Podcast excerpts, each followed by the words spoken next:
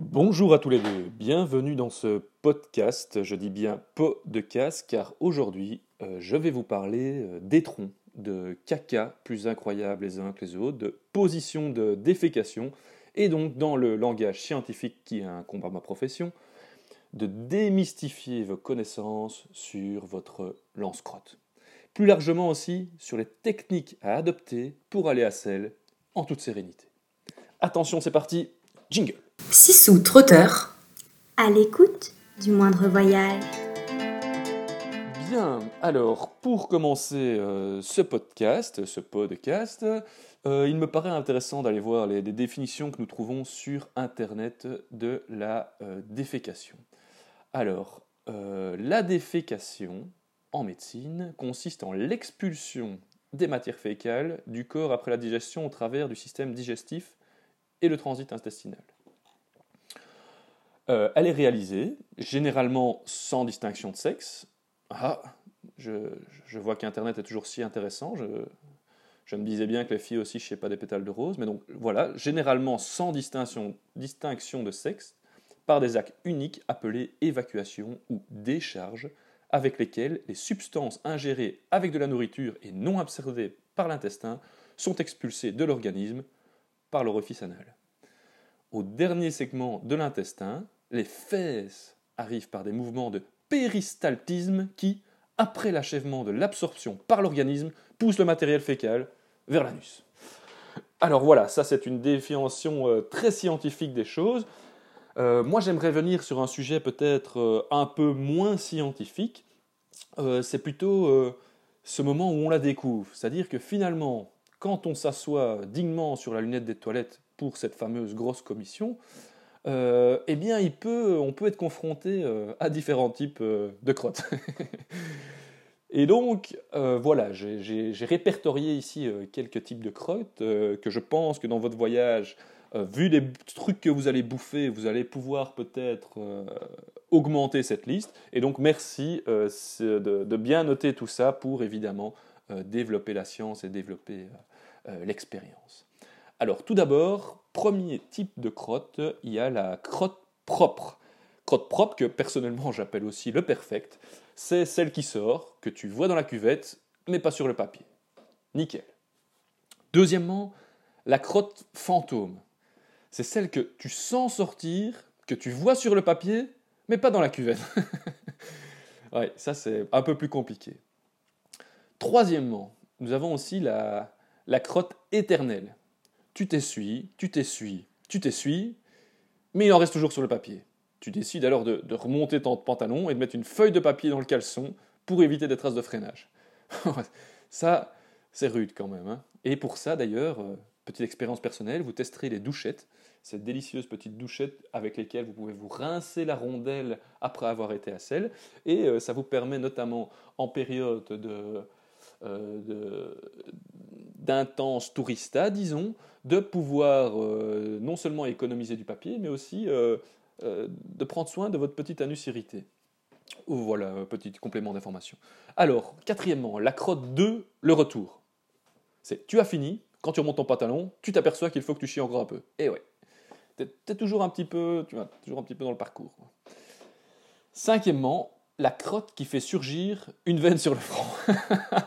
c'est celle qui te fait forcer tellement fort que tu as peur de la crise cardiaque.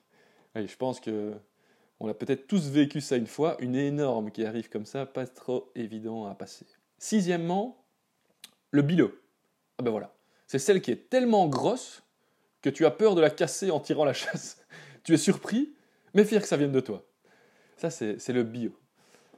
Voilà, on pourrait peut-être revoir le nom, il n'est peut-être pas assez euh, touchant, attractif. On peut peut-être, voilà, je pense qu'il y, a matière de réflexion là-dessus. Septièmement, la crotte, j'aimerais que ça sorte. Tu veux chier, tu sens qu'elle est proche, mais tout ce que tu as, c'est des crampes et d'épée. Donc voilà, ça c'est une 7. Euh, ça peut arriver hein, en période de constipation, euh, voilà. 8. Le bout de la crotte. C'est celle qui fait tellement mal que tu jurerais qu'elle sort de côté. Ah, ça, ça doit être douloureux. Neuvièmement, la splasheuse. Ça, c'est celle qui sort avec tellement de vitesse que tu t'éclabousses partout. C'est vraiment paf T'envoies la, la pression. On arrive tout doucement sur la fin avec quelques petites perles. Et donc, euh, il y a la crotte évidemment du lendemain de soirée que vous avez certainement tous les deux euh, vécu. Et donc, c'est voilà, c'est défini ici comme le liquide jaune-brun qui t'éclabousse toute la cuvette et qui te brûle le cul. Ouais, c'est variable, hein, je dirais, c'est pas toujours ça. Onzièmement, la crotte de lapin. Ce sont des toutes petites boules, certaines coulent, d'autres flottent. Douzièmement, la crotte surprise. Ah, tu, penses que tu vas péter, mais tu réalises que tu vas chier. Et, c'est déjà trop tard. Compliqué, surtout quand vous aurez que deux slips dans votre sac à dos. Il faut éviter vraiment la crotte surprise. Treizièmement, la crotte time-out. Là, c'est quand tu es en train de faire une bonne crotte dans les toilettes publiques et que tu dois arrêter car tu ne veux pas que la personne à côté t'entende. oui, et donc tu la retiens. la crotte time-out. Pas mal, pas mal. Quatorzièmement, et on arrive sur les deux dernières après, c'est la bruyante. C'est tellement bruyant que tout le monde autour rigole.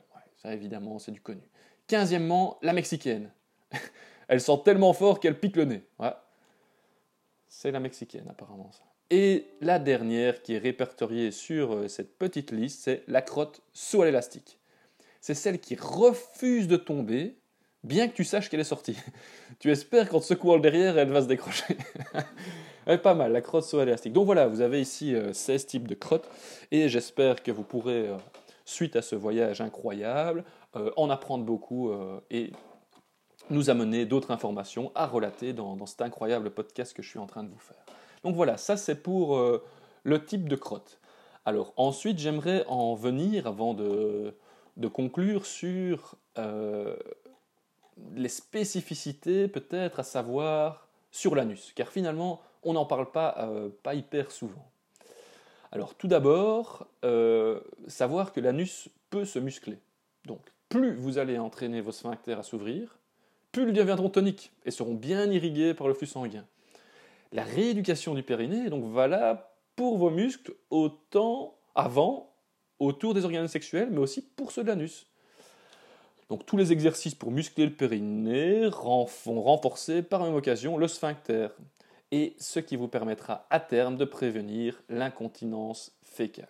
Ça, c'est vrai que ça doit être entonnant. Touchons du bois, euh, je ne suis pas non plus encore euh, dedans. Deuxièmement, euh, l'anus, le point G de l'homme. Et donc ça c'est bien connu, la zone anale et la zone pré-prostatique sont érogènes chez, l'homme. Euh, donc pour eux c'est même l'équivalent du point G des femmes. Voilà, je n'en dis pas plus, je vous laisse découvrir intimement ce qu'il en est. Ensuite, euh, on pète en fait entre 13 et 21 fois par jour. Et donc, c'est vraiment des études scientifiques qui ont, qui ont démontré ça. Mais donc, on sait qu'une personne moyenne produit environ un demi-litre de gaz par jour, ce qui correspond à entre 13 et 21 P. Évidemment, je suppose que ça dépend aussi de la longueur et de l'intensité du P. Euh, il faut savoir que le gaz relâché en 24 heures est suffisant pour pouvoir gonfler un ballon de baudruche. Mieux, si on pétait en continu pendant 6 ans et 9 mois, on produit l'équivalent en gaz de l'énergie d'une bombe atomique. Et bien là, j'en apprends une fameuse. Hein. Donc euh, voilà, faites quand même attention. Comme nous, on a vécu en van, vous le savez. Euh, je pense qu'il fallait vraiment euh, prévenir ce genre, ce genre de danger, ouvrir les fenêtres pour que cette énorme proute du matin puisse s'en aller gaiement. Alors, encore un petit point euh, sur l'anus euh, qui me paraît important euh, de dire, c'est que de 1, enfin deux petits points même, de 1, les hémorroïdes, grand mal de l'anus, faites attention, elles peuvent arriver de différentes manières, c'est embêtant certainement, surtout en voyage. Et deuxième info, savoir qu'on peut se faire blanchir l'anus, et même se le faire tatouer. Et donc, on est dans, on rencontre des gens maintenant, certaines personnes qui recourent au, blanchiment anal. Et donc ils éclaircissent la peau au niveau de l'anus. Mais apparemment, ça ne s'arrête même pas là. Certains décident de se faire tatouer, c'est évidemment très douloureux et personnellement, je me demande un peu pourquoi. Mais bon, c'est peut-être une envie de provocation, euh, le désir d'un tatou bien caché. Ah, c'est sûr qu'il est vraiment bien caché. Ou, tout simplement peut-être une adoration pour son orifice. Euh, toutes ces raisons me semblent personnellement peu convaincantes. Euh, mais voilà, Pourtant, il semble qu'il y a une, vidéo qui circule sur le net où une jeune femme a accepté de, de se filmer se faisant tatouer l'anus et que cette pratique serait de plus en plus tendance chez les jeunes. Donc voilà, vous pouvez peut-être enquêter aussi lors, de ce voyage. Voilà, ça c'était le, passage sur l'anus. Ensuite, j'aimerais en venir au dernier point, qui est euh, aller à selle euh, sans forcer, cette fameuse position. Et donc, je pense qu'on vous en avez déjà entendu parler, mais il faut savoir qu'en position debout, votre muscle puborectal permet de retenir nos excréments. Muscle qui se détend avec l'âge, générant les fameux problèmes d'incontinence. En position assise, sur notre cuvette de WC, ce muscle puborectal se relâche en partie, nous obligeant à forcer par moments afin d'expulser nos, excréments.